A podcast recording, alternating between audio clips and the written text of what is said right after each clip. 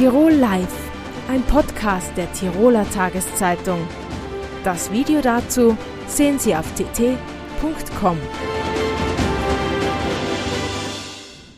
Herzlich willkommen bei Tirol Live. Heute zu Gast Andreas Enslin. Schön, dass Sie da sind. Dankeschön. Sie sind Leiter des Miele Design Lab und diese Woche in Innsbruck beim Immobilienstammtisch von P&R und WAT. Mhm. Ähm, wie verstehen Sie Design? Mhm. Ich glaube, es ist eine ganz wichtige Frage. Ähm, Design hat sich, seit ich studiert habe, und ich habe 85 äh, den Abschluss gemacht, es hat sich dramatisch verändert. Mhm.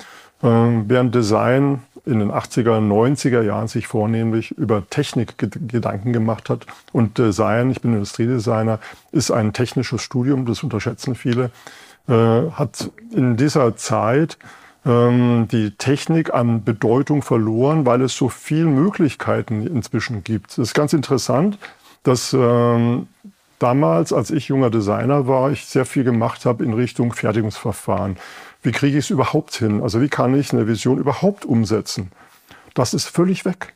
Also seit den ja, 2000er Jahren hat der technische Fortschritt ein enormes Tempo äh, an den Tag gelegt. Und ich kann heute aus dem Vollen schöpfen. Das ist für mich als Designer ein riesiger Komfortgewinn, mir um die technische Umsetzung keine Gedanken mehr machen zu müssen. Was wir jetzt haben, ist, dass diese vielen technischen Möglichkeiten Menschen überfordern.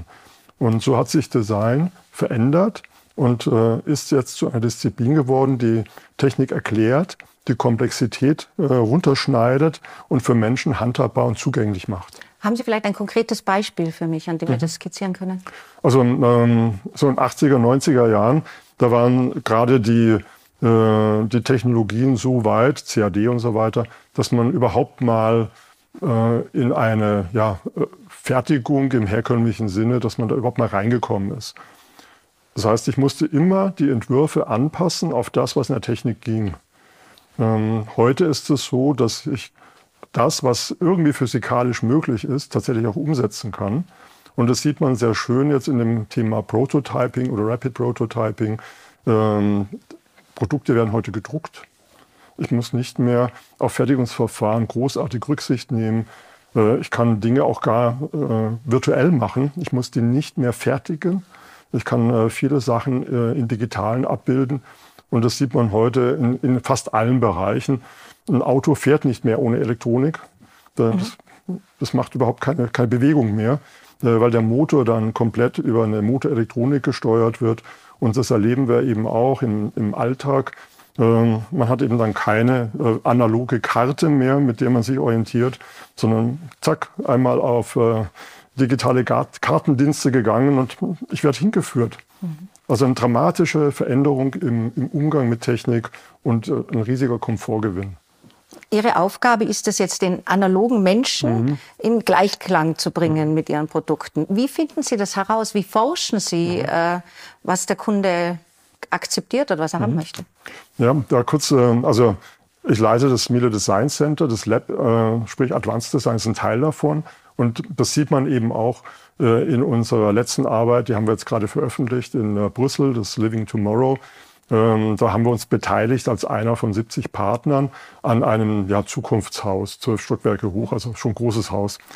Ähm, dort haben wir seit über zehn Jahren an einem Kochassistenzsystem gearbeitet. Und da kommt man nur hin, wenn man regelmäßig mit Kunden zusammen kocht. Also wir, wir gehen diesen Weg als Designer. Wir reisen zum Beispiel in die Regionen, in die Länder. Die Teams kochen dann zusammen mit Kunden, gehen mit den Kunden einkaufen. Ähm, und wenn man dann eben kocht und wenn man einkauft, ein bisschen Vertrauen da ist, zusammen isst, ähm, dann kommt man äh, auf die Motivation, dann kommt man in den Gesprächen auch ganz tief in die Erwartungen. Was äh, erwarten sich denn Menschen? Was macht ihnen Freude? Was macht ihnen Angst? Mhm. Ähm, das sind Dinge, die man nicht über einen Fragebogen rausfindet. Das muss man vor Ort machen. Gibt es ein Beispiel konkret, hm? das Sie noch nicht gelöst haben vielleicht, hm? äh, was ich mir als Kundin wünschen könnte? Also es kommt ja immer wieder das Thema ähm, der, der Kühlschrank, der was nachbestellt. Das war ja äh, auch so eine Forschungsarbeit, aber äh, jetzt nicht vom Design, äh, in dem Glauben, dass das Nutzen stiftet. Mhm. Und da kann man ganz viel machen. Ähm, es ist aber bisher nicht gelöst. Warum ist es nicht gelöst?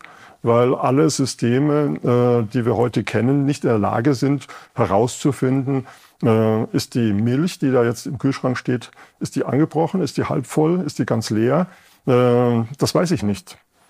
Und dann kommen wir zum Nutzen, deswegen ist es eben auch nicht gelöst. Welchen Nutzen hat es eigentlich? Also ist das wirklich gut? Wenn ich etwas nicht mag, ich lasse es im Kühlschrank stehen, weil ich es nicht mag, ähm, dann läuft es ab und dann bestellt der Kühlschrank nach. das möchte ich eigentlich nicht. Also hier sieht man, wie schwierig diese Nutzendiskussion ist.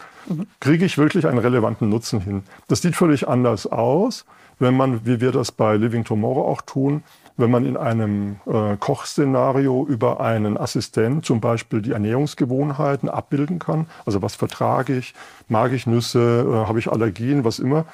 Wenn ich dann in der Lage bin, ein Rezept so zu kochen, dass ich mich an etwas dran traue, was ich noch nie gemacht habe, weil ich weiß, ich kann nicht scheitern.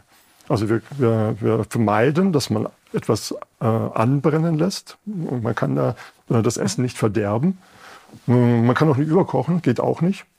Äh, und ich kriege immer auch die richtigen Mengen. Also ich habe nachher nichts übrig, auch im Sinne der Nachhaltigkeit ein ganz wichtiger Punkt, Lebensmittelverschwendung. Ja. Also das Erlebnis ist nachher das, dass das System auf mich aufpasst, die unangenehmen Dinge vermeide, die ich im Kochen nicht haben will, aber die schönen Sachen unterstützt und zulässt.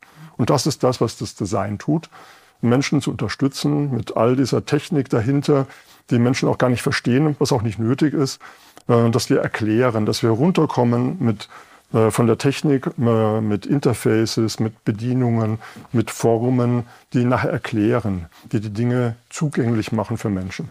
Ähm, zum Abschluss ein Blick in die Zukunft, mhm. vielleicht mhm. im Sinne von, äh, was werden Sie nicht mehr produzieren 2030? Mhm. Was wird sich abschaffen? Was glauben Sie? Mhm.